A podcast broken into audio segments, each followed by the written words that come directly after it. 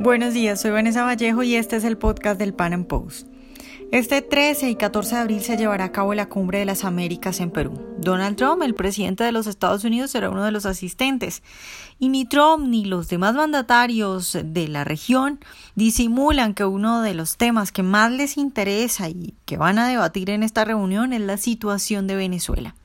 En el podcast de hoy hablaremos al respecto con Leonardo Brito, director de la Sociedad Bastiat Venezuela, quien se encuentra en Perú en estos momentos.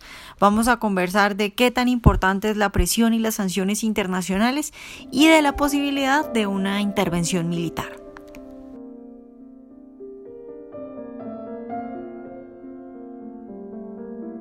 Leonardo, buenos días y muchas gracias por estar de nuevo con nosotros. Vanessa, el gusto es mío. ¿Cómo te va? ¿Cómo va todo? Pues eh, muy bien por acá por Colombia, las cosas creo que mejorando, eh, pero bueno, nuestra idea hoy es hablar de, a propósito de que tú estás en Perú y que se viene la cumbre de las Américas y que está Trump presionando con el tema de Venezuela, quiero preguntarte, ¿tú qué crees que qué tanto se vaya a presionar en esta reunión eh, sobre el tema de Venezuela y qué tan interesado crees que está Trump para hablar de, de este tema en la cumbre de las Américas? Bueno, fíjate, el, tema de la cumbre dicen que es la corrupción, ¿no? Ese es el enfoque. Pero se nota a leguas y, que además Trump dijo que vendría eh, por el tema de Venezuela. Y yo creo que es importante porque se va a empezar a, armar, que ya se viene armando hace tiempo, el, empezar a tratar a Venezuela como un enemigo de la región porque antes se tocaba con pinzas, se buscaban maneras diplomáticas, se buscaban otras vías, mejor no se metía nadie en el asunto, pero ahora yo creo que a partir de esta cumbre sí se va a empezar a hablar de Venezuela como un enemigo y me gustó mucho la respuesta de Perú de no darle entrada a Nicolás Maduro. Dijeron, no vamos a dejar que el dictador venga. Lo, lo avalaron varios cancilleres, se debatió en el Congreso hasta que el mismo presidente ya saliente y el nuevo que está entrando, que era el vicepresidente, dijeron lo mismo, no vamos a dejar entrar a Maduro a la cumbre. Me parece muy buena esa respuesta regional. Leonardo, mm, cada vez se ven más sanciones, nuevos paquetes de sanciones, nuevos países sancionando a Venezuela. Lo último fue lo de Panamá. ¿Tú cómo ves esa ola de sanciones a Venezuela? ¿Qué tan avanzada la ves y qué tan importante crees que sea? Bueno, por un lado, todo lo que complique la vida de estos señores corruptos, bastardos que están en el poder, es bueno, porque esas son sanciones que generalmente no son contra Venezuela, eso es algo que dice la prensa. Las sanciones son contra funcionarios del régimen de Maduro. Les congelan sus activos, les congelan sus cuentas bancarias, les congelan sus propiedades en el exterior. Me parece excelente y las apoyo y hay que seguirlas haciendo, pero no son suficientes. El gobierno de Maduro no va a caer por sanciones, ni, ni, por vías diplomáticas, tampoco va a caer por elecciones, mucho menos con protestas. No, esto no, no es un gobierno, esto no es un presidente normal y mucha gente cree que, metiéndole presión y cada vez más presión, esa fórmula estilo Reagan Thatcher que funciona en algún momento, este, van a hacer dimitir al tirano, pero no, él por el contrario lo que está haciendo es ganar tiempo. Eh, sanciones todas bienvenidas, perfecto, pero no hay que intervenir. Debe haber una intervención y una intervención regional, porque es imposible que ellos se vayan por las buenas. Y lo mismo para Castro, y lo mismo para Kim Jong-un, y lo mismo para, para Assad en Siria. No se van por las buenas, no se van a ir. Cuando tú hablas de intervención, eh, siempre hay una discusión ahí sobre qué tipo de intervención sería la adecuada, ¿no? Porque hay gente que dice, bueno, es que no podemos permitir que Estados Unidos venga y se imaginan, no sé, los helicópteros y los estadounidenses ahí con, con las armas y todo eso. ¿Qué tipo de intervención crees tú que sería la adecuada para el caso de Venezuela? Sí, yo creo que debe ser una intervención regional, no de parte de los Estados Unidos, y de hecho creo que eso es lo que Estados Unidos ha estado buscando eh, a través de los diálogos que ha tenido con varios eh, líderes de la región, es convocar una respuesta regional y ver cuál va a ser la mejor manera de intervenir. Este, pero sin duda alguna, Vanessa, no existe guerra, no existe ahorita nada que pueda equiparar al saldo de muertos que ha dejado la dictadura de Nicolás Maduro y de Hugo Chávez durante los últimos años. Tenemos cifras de guerra, literalmente. cifras terribles, personas que se están muriendo ahorita, niños que se mueren porque no tienen nada que comer. Y, mientras más le demos larga y mientras más siga pasando, se nos muere el país, se nos está muriendo el país. Entonces, yo soy de los que creen que tiene que haber una intervención. Y mira, yo, yo considero que lamentablemente la oposición y los grupos de poder que hay en Venezuela pintan otra cara al exterior, pintan, siempre quieren pintar una cara como de que vamos a salir democráticamente, sí se va a poder pacíficamente, esta vez sí, esta vez viene la reforma, esta vez viene aquello, viene lo otro, esta vez viene la, la campaña, esta vez vamos a tomar la asamblea, y tú viste lo que ellos hacen. Ellos dejan que la oposición gane y luego los anulan. Los anulan con alguna sentencia del Tribunal Supremo, con cualquier cosa los anulan como pasó en diciembre de, en el, diciembre de 2015 que ganaron la Asamblea Nacional. Inmediatamente montaron una asamblea paralela.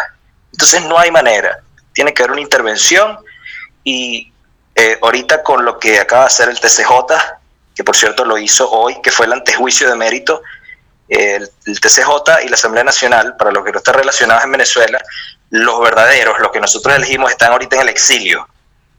Y ellos desde el exilio hicieron un antejuicio de mérito para que a Nicolás Maduro se le dé la condición de alerta roja de Interpol. Y aplaudo mucho esa iniciativa, creo que se tardó mucho en pasar, pero ya es hora que algo pasase. Leonardo, eh, tú estás en Perú, eh, aprovecho para preguntarte cómo está la situación de los venezolanos eh, que llegan a Perú, porque por ejemplo en Colombia sé que es supremamente difícil quedarse y supremamente difícil trabajar, sé que en Chile han estado avanzando en eso y que es digamos el país más amigable, que en Argentina también han estado avanzando en eso, en Perú sé que hay muchos venezolanos, pero no sé cómo es la situación de los venezolanos en Perú. Mira, yo estoy de verdad muy agradecido con Perú porque eh, Perú se ha comportado no solamente a nivel de, gobierno, sino a nivel de los ciudadanos y de la sociedad civil. Se han comportado de maravilla, los mismos empresarios eh, dan empleo a los venezolanos sin pedirle mayores requisitos. Eh, hay más o menos unos 120 mil, entre 110 mil y 120 mil venezolanos en Perú.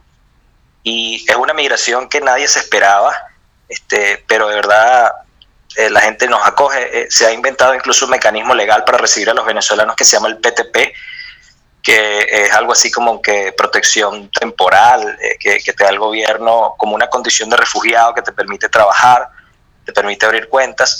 Y hay tantos venezolanos que ahorita en el marco de la, cumbre, de la cumbre van a haber varias protestas en Lima, protestas por la libertad de Venezuela.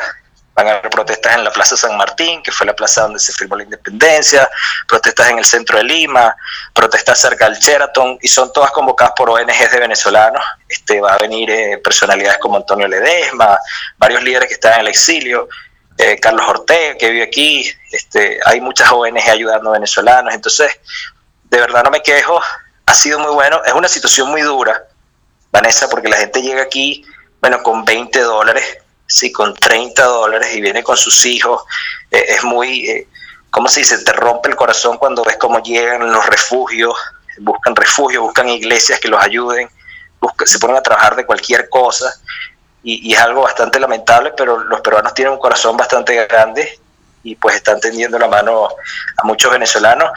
Es muy común ir a cualquier calle de Lima y encontrarte un grupo de venezolanos que le dicen los panas vendiendo arepas, vendiendo cualquier cantidad de cosas. Entonces sí, es, algo, eh, es triste, es lamentable, pero si lo vemos desde el enfoque de cómo nos han recibido los peruanos, pues yo creo que ha sido positivo. Leonardo, volvamos al tema de, de, lo que está haciendo la supuesta oposición en Venezuela, porque la verdad es que eh, ya no salen en las noticias, ya no, la última noticia que escuché de la MUD es que había convocado una marcha y que no fue nadie y no pudieron hacer marcha. ¿Tú crees que ya definitivamente están acabados y en ese sentido pues es, un punto para la libertad de Venezuela? ¿O, cómo los ves? ¿O crees que ellos pueden volver a resurgir y a tomar importancia? Totalmente de acuerdo. Eh, la gente les dio un voto de confianza el 16 de junio.